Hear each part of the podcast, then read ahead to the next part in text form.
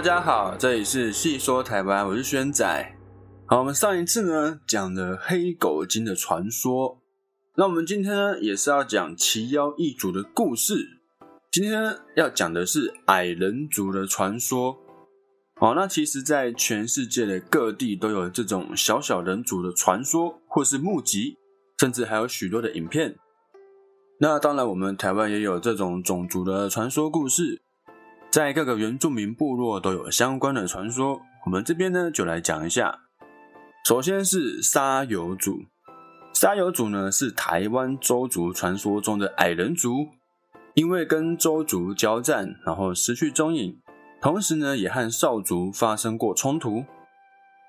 沙游族的身高呢大概是九十公分左右，身手极为轻巧敏捷，连树豆的枝条都可以去攀爬。善用刀枪，然后臂力很强，也很喜欢捣蛋。如果有一群人分配东西的时候，却发现有东西少，有东西不见，那就是他们就会说：“哎，是沙游主偷走的。”另外，传说沙游主们是住在玉山北方的一个岩洞里面，还有日月潭的附近。那有关沙游主的神话传说，大多是跟打仗征战有关。除了周族本族以外，周族也认为他旁边的族少族也跟沙游族有交战过。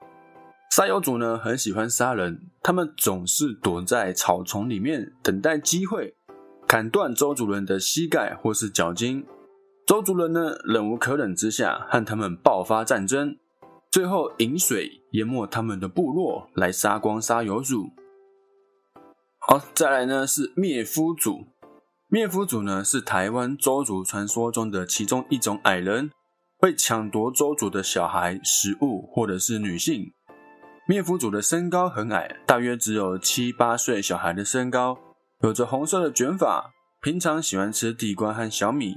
他们跑步的速度很快，擅长躲在草丛之中。住处呢则是周族居住地方的南边，靠近台东的地方。灭夫族跟周族另一种矮人沙游族不同，没有跟周族打仗哦这种故事出来。但是呢，他们会用布袋抢夺周族的小孩还有孕妇，目的呢是为了让孩子长大后与族人通婚，改良自己族群的体质。那曾经有一个故事是这样的哈，周族有一个小孩呢，一直哭，一直哭，一直哭，那他的妈妈就受不了，把他丢在外面。恐吓小孩说：“我要让灭夫族抓走小孩，这样就很像以前那个妈妈会说‘啊，莫斯纳盖里利亚奇啊呢’。好，那妈妈讲完之后呢，后来外面的哭声就逐渐的消失。妈妈以为是小孩终于不哭了，但发现小孩却不见了。原来是因为真的有灭夫族躲在外面，而且抓走小孩。后来呢，周族的大人就再也不敢用这种方式来恐吓小孩。”也不敢把小孩乱丢了。那又有其他的传说是说，哎，有小孩子在家里的时候，跟闯进家里的灭夫主打起来，然后这个小孩就被杀害了。有这种传说。那也有曾经有怀孕的周族女性被灭夫主抓走之后，在灭夫主的部落生下了小孩。后来小孩长大了，妈妈就告诉小孩说。哎，如果在打猎的时候看到有有山有田的地方，那就是他们的家乡。那小孩发现之后呢，就带着母亲要一会一起回去。那灭夫主发现就追了上来，但是呢，他们借由躲在一个汉人的家里面逃脱，最后呢回到了部落。那这个妈妈呢，就借由吹了竹琴哦，然后找自己以前煮完饭后就藏起来的饭吃。就是一些只有那个妈妈自己知道的事情，来证明说自己就是当初不见的那个孕妇。最后终于跟家人团聚，这样。好，那刚刚讲的是周族的矮人部分，现在我们来讲讲少族的矮人部分。首先是斯利利顿，斯利利顿的外表呢跟正常人差不多，但是呢身高只有到正常人的肚脐。他们住在今天的投射那一带。那时候啊，那时候住在今天的投射那一带，擅长做陷阱。在少主的祖先追逐白鹿来到日月潭的时候，啊，之前我讲过这个故事嘛，白鹿传说。那他们在土亭仔住下来嘛，在那边定居。那他们住下来之后呢，就很常和斯利利顿发生冲突。但少主呢，利用当地三面环水的地形和设置陷阱来抵抗。后来少主的人口越来越多，决定迁移到位于潭水中央、适合防守的拉鲁岛。哦，那个日月潭中间有一个小岛叫做拉鲁岛。那斯利利顿呢，虽然再一次的进攻，却因为身高太矮而受困于潭水适中的沼泽，被少主人杀死了大半。后来因为久攻不下。斯利利顿呢，开始挖掘日月潭旁边的昆龙山，怎样将水引到投射那里去？少主人知道之后呢，为了阻止他们而大举进攻，最后将斯利利顿彻底消灭。那据说呢，今天位于投射地区的龟仔山，就是当初斯利利顿要挖掘水道时，将挖出来的土堆积在那里而形成的。而在少主的丰年祭唱的祭歌之中，有一段是与斯利利顿交战的传说。内容是这样，歌词是这样，就是他们是原住民语去唱。那翻译过来的话是这样：你们把它藏起来了？哦，没有，是陷下去了。这段祭歌呢，是在说当时斯利利顿试图进攻拉鲁岛，但却深陷于沼泽的传说。这段歌曲呢，是要在祖灵屋唱的。但是呢，也有人认为说，这是在讲当初拉鲁岛的少族人和大平林少族人之间发生冲突的经过。那另外呢，也有部分的少族歌谣中是暗示少族定居在日月潭旁边的时候，受到布农族和泰雅族的攻击。所以呢，斯利利顿的传说很有可能是在讲，其实当时少族人跟其他种族交战的故事。好，那再来是沙鲁索。沙鲁索是台湾布农族传说中的矮人族。那它的个子很小，大约也是六十到九十公分，可以躲在矮小的草丛中不被人发现。他们居住在西卡达尼还有达给伊妈那一带，主要吃蛙类，可以像猴子一样在树头之间穿梭，擅长使用弓箭。沙鲁索呢和其他的种族的关系并不好，曾经和布农族与另一个传说中的族群卡比丹族结仇而发生冲突。好，那这个冲突的故事是这样的：沙鲁索呢请卡比丹族的人来家里喝酒，但是呢他们在酒瓮里面装了满满的蜜蜂，等卡比丹族进屋里后，就打开酒瓮并跑出去，关上家门。这场的卡比丹族呢顿时全被蛰死。全被冰封钉死了，只剩下一人幸存。卡比丹族呢，为了报复，假装要请沙鲁索的人吃饭，并趁他们经过桥的时候，让埋伏在前后两端的人把桥砍断，沙鲁索的人就掉下去了。但是呢，他们掉下去之后没有死，而是顺着河水漂流，迁移到其他的地方去住了。好，那再来是沙鲁索和布农族的交恶的故事。那沙鲁索和布农族他们其实交恶许久了。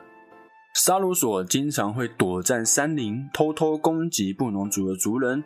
布农族人呢，相当怨恨他们。有一次，有一群沙鲁索经过布农族栾社人的田，布农族趁机杀死许多沙鲁索，并引发双方的战争。一开始呢，因为沙鲁索擅长躲藏，导致布农族不敌而撤军。之后呢，布农族人就把他们可以躲藏的树全部砍断，之后再度进攻，好，成功的击退沙鲁索。那战败的沙鲁索呢，最后是渡海逃亡。而在布农族的矮人传说呢，除了沙鲁索之外，也有其他的矮人族的传说。但是这些矮人呢，就不一定是叫做沙鲁索，是其他矮人的种族。而那沙鲁索呢，他们的力气很大，可以扛着猎道的山枪到处走来走去。据说呢，有一次布农族因为瞧不起沙鲁索身材矮小，所以呢就要去跟沙鲁索抢那个三枪。结果呢，沙鲁索在没有放下三枪的情况下，将这个布农族人丢了出去。这力气非常大哈。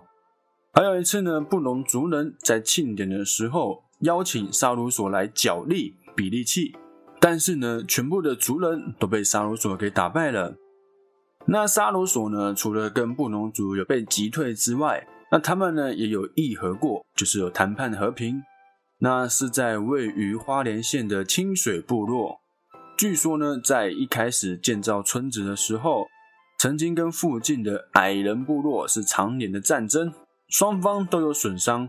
后来呢，有一个矮人的孕妇躲进草丛中，不幸被布农族的人踩死，一尸两命。矮人认为再对抗下去不是办法，所以呢，主动跟布农族求和，并且教导布农族人打猎。种植小米、地瓜，还有树豆等农作物，让这个部落的人确立了新石器时代的生活。那据说呢，部落中的两个氏族还有矮人的血统哦。但后来呢，日本统治台湾之后，矮人知道无法对抗，而打坏所有的石楚和桃壶之后呢，举村迁移，最后呢，现在是不知所踪。但是呢，据说在现在他们之前住过的地方，还有发现疑似矮人居住过的痕迹。那在布农族的传说呢，还有一个是这样的：在远古时期呢，有个叫做杀猪苏的矮人，还有巨人族发生战争。巨人呢，因为矮人很善于躲藏，所以打了败仗。之后呢，巨人就在锅里面煮辣椒，然后撒到草丛之中。让这些矮人呢看到他们咳嗽逃出来，然后便被杀光。那在这个传说里面呢，巨人和矮人都被称为前代人。在他们消失之后，当地便由人类来统治。所以很有可能在以前真的是有巨人跟矮人存在。那可能最后是因为矮人身材比较矮小，善于躲藏，所以逐渐活到了现在。我们还可能有看到矮人的踪迹。这样。再来是西努特，哦，西努特呢是泰雅族、赛德克族、泰鲁格族、泰鲁格族传说中的矮人，因为危害而且暗杀族人而被族人消灭。西努特呢是这三个原住民族共同对他们的称呼。西努特的身高很矮，只有到正常人的肚脐的高度，经常佩戴跟身体一样高的大刀，可以在树兜之间灵活的穿梭。因此呢，被族人这么称呼。在泰雅族的西努特呢，是传说在略岩部落附近有一个西努特他们的村子，他们经常破坏泰雅族人盖好的房子，让族人忍无可忍，最后呢放火烧了他们的村子。西努特也因此逃亡而消失无踪，再也没有出现。但这个过程之中呢，泰雅族人也有。两个人被刀子砍断手，失血过多而身亡。那赛德克族的西努特呢？是过去西努特在山里面的时候，经常埋伏在赛德克族搭建的狩猎小屋上，暗杀打猎的赛德克族人，弄坏房屋，并且挖出赛德克族人的肝来吃。因此呢，这些族人呢，对他们是恨之入骨，又搭建了一个小屋。里面呢放上木头，然后盖上被子，假装哦是有人在里面睡觉。等到西努特想要潜入房屋砍断柱子的时候，趁机射箭杀死了希努特。那泰鲁格族的希努特呢的传说故事是跟跟赛德克族大致相同，但是呢还有其他的传说。那内容就是说泰鲁格族他们族人挖了一个洞，里面埋着削尖的木头。盖上晒干的三枪皮，希努特经过的时候就会因为三枪皮太滑而跌进洞里面摔死，或是呢在西努特用树搭建的桥梁上铺上三枪皮，让他们经过的时候全部滑下树干摔死。好了，刚刚说的矮人族呢都是骄傲的，跟原住民部落呢都是比较骄傲的情况，那当然也有好的矮人族。有跟原住民相处是和平共存的矮人族，像是捏德勒。捏德勒呢是台湾排湾族传说中的矮人族，虽然他们身材矮小，但是力气是非常大。涅德勒皮肤很黑，身材矮小，不到台湾族人的一半。不争气的族人呢，甚至还会以为这个是走失的小孩。但是他们力气很大，不仅可以用肩扛起猎到的三枪，还可以搬动巨石。那涅德勒呢，跟台湾族是和平共存，或者是通婚。有些贵族的家族还会宣称自己说：“哎，我有涅德勒的血统哦。”这样以此为骄傲。那许多排湾族部落都有涅德勒的相关传说，范围呢大致是在台东的东排湾到恒春地区。族人和他们的相处方式是各有不同，有些是部落或是家族在迁徙的时候与涅德勒有共处过一段时间，有些是部落的位置本来就是他们涅德勒居住的地方，或是部落刚建立的时候呢是他们。一起共存。那特别是进水银古道附近一带的狮仔狮社、出水坡社、查查牙顿社、割肉社等部分的部落的传说还互有关联性。另外呢，龙銮社也有住在今天恒春镇龙水里的捏德勒，把烟雾里面出现的人认作是神，代为部落尊为头目的传说。而割肉社呢，还宣称说自己是矮人女头目菲萨的后代，并主张他们因为这样而不需要向查查牙顿社纳贡。那在利里社里面呢，还保有跟涅德勒有关的歌谣，而涅德勒曾经居住过的森林也被利里社视为禁地。那台湾族人呢，普遍认为涅德勒是从台东的方向而来。越过中央山脉，然后达到西部平原、恒春等地区。在统整各部落关于涅德勒由来的传说之后呢，学者得出了这些结论：涅德勒源自于台东大竹溪的南北两岸。他们翻越了中央山脉后，分为了两支，一支经过达人乡的马里巴社，抵达恒春地区；另一支则经过大武乡的查查牙顿社。分别抵达大毛毛、割肉、帅莽、丽丽等部落，在前往平地地区，并且受到北台湾族群的压迫而消失。那涅德勒呢？他们是住在石造的房屋里面，懂得制作陶器、种植小米、芋头和番薯、猎捕山枪。那排湾族的石板屋就是涅德勒教他们盖的。那传说呢？涅德勒对排湾族人很友善。族人来访的时候，都会热情的款待，并且要求和排湾族人比力气。但涅德勒的体力过人，需要两个排湾族人才能勉强搬动的巨石，他们一个人就可以搬起来，而且当扇子来扇。所以呢，排湾族人也不敢跟他们比脚力。那也有些传说是说，哎，这些矮人他们是善于施法，只要一边念咒呢，一边剖开瓢驴。任何想要的东西呢，就会从里面掉出来。而他们之所以能够使用沉重的石板来盖石板屋，也有说法是认为，哎，不是他们因为力气大，而是他们可以施法，然后操控石头。那与研究学者呢，曾经多次于传说中涅德勒生活的地方进行考古挖掘，发现了石墙的遗迹，还有石桩、石斧等器物。他们的传说形象可能源自于台湾的矮黑人哦，矮黑人哦，矮黑人大家都知道嘛，是塞夏族矮灵祭哦的那个族群。那塞夏族的矮灵祭呢，当然在矮人族里面是非常著名、最具有代表的。但是呢，我们会另外再专门做一集来讲这个塞夏族矮灵记这个矮黑人的部分。好，我们继续哈，再是乌狗蚁。乌狗蚁呢是少族的矮人族，生活在日月潭旁边，跟少族是和平共存，但是因为生存环境的改变而消失。那他们的身高呢也是六十到九十公分，皮肤黝黑，头发是卷的。他们住在拉鲁岛东南方的壁洞内，平常生活是相当悠哉，好吃懒做，喜欢在潭里面玩水或是游泳，有时候呢会去偷少主的东西。但是少主们都很尊重他们的生活，很少去打扰他们。那据说乌狗蚁呢，经常可以挖自己的居住的洞，来增加生活的空间。壁洞呢，也因此相当的长，从石印社山脚下的入口洞，一路连绵到投射大平林山脚的出口洞，总长三公里多。而石映社的入口洞呢，还设有一个雕有花纹的圆形大石头。平常呢，会有两三个族人看守，据说有个汉人的渔夫曾经想要偷走这个有花纹的大石头，被看守的族人恐吓要把渔夫拖进水里面淹死。那这个渔夫呢才打消念头。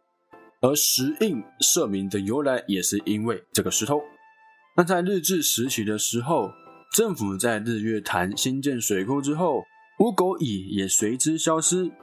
有人认为是因为政府没有乌狗蚁的资料。新建水库的时候，没有命令他们迁村，而没有发现状况的乌狗蚁就在水库新建好、水位上升之后，被淹没了洞口，洞穴崩塌，无数的族人被活埋之后四散逃亡。好，再来是嘎布鲁阿，是台湾拉阿鲁哇族传说中的矮人族，他们和族人呢是和平共存，并且这些矮人族会赠送他们重要的圣贝。成为圣贝祭的起源。传说中呢，拉阿鲁哇族的祖先在洪水时期和周族卡纳卡纳富族是同一个社的人，直到洪水退去之后呢，才分道扬镳。其中拉阿鲁哇族的祖先呢，往东走，迁移到嘎布鲁阿住的地方，而当地的嘎布鲁阿也很欢迎他们，让他们住下来，给他们食物，教他们农耕的技术。两族呢是相处的非常融洽，但后来呢，因为拉阿鲁哇族繁殖较快，就是我们台湾原住民，他们繁殖速度比较快，当地呢已经逐渐容纳不下他们，所以呢，他们打算离开。矮人族呢，嘎布鲁阿，他们非常的舍不得，所以就把自己族里最重要的贝神，这个贝呢是贝壳哦，这个贝壳的贝贝神，送给拉阿鲁哇族的祖先。交代他们要把贝神奉为自己的神来祭拜，于是呢，成为了圣贝祭的由来。好，那这就是我们今天矮人族的传说哈。在世界各地都有这种小小的人或是矮人的这种目击故事。那我们台湾呢，最多这种故事呢，就是原住民，因为毕竟原住民是我们台湾生存最久的住民们。所以呢，原住民有许多相当多的传说或是神话故事是流传至今的。那当然，他们可能也真的有见证过，在我们人类以前，哦，还有许多的人形生物的生存。但是刚说到的矮人，或是可能真的是有巨人，或者可能也有蛇头人、蜥蜴人这些。好，那我们下一集呢会讲塞夏族矮黑人的故事。好，那我们下一集见啦，拜拜。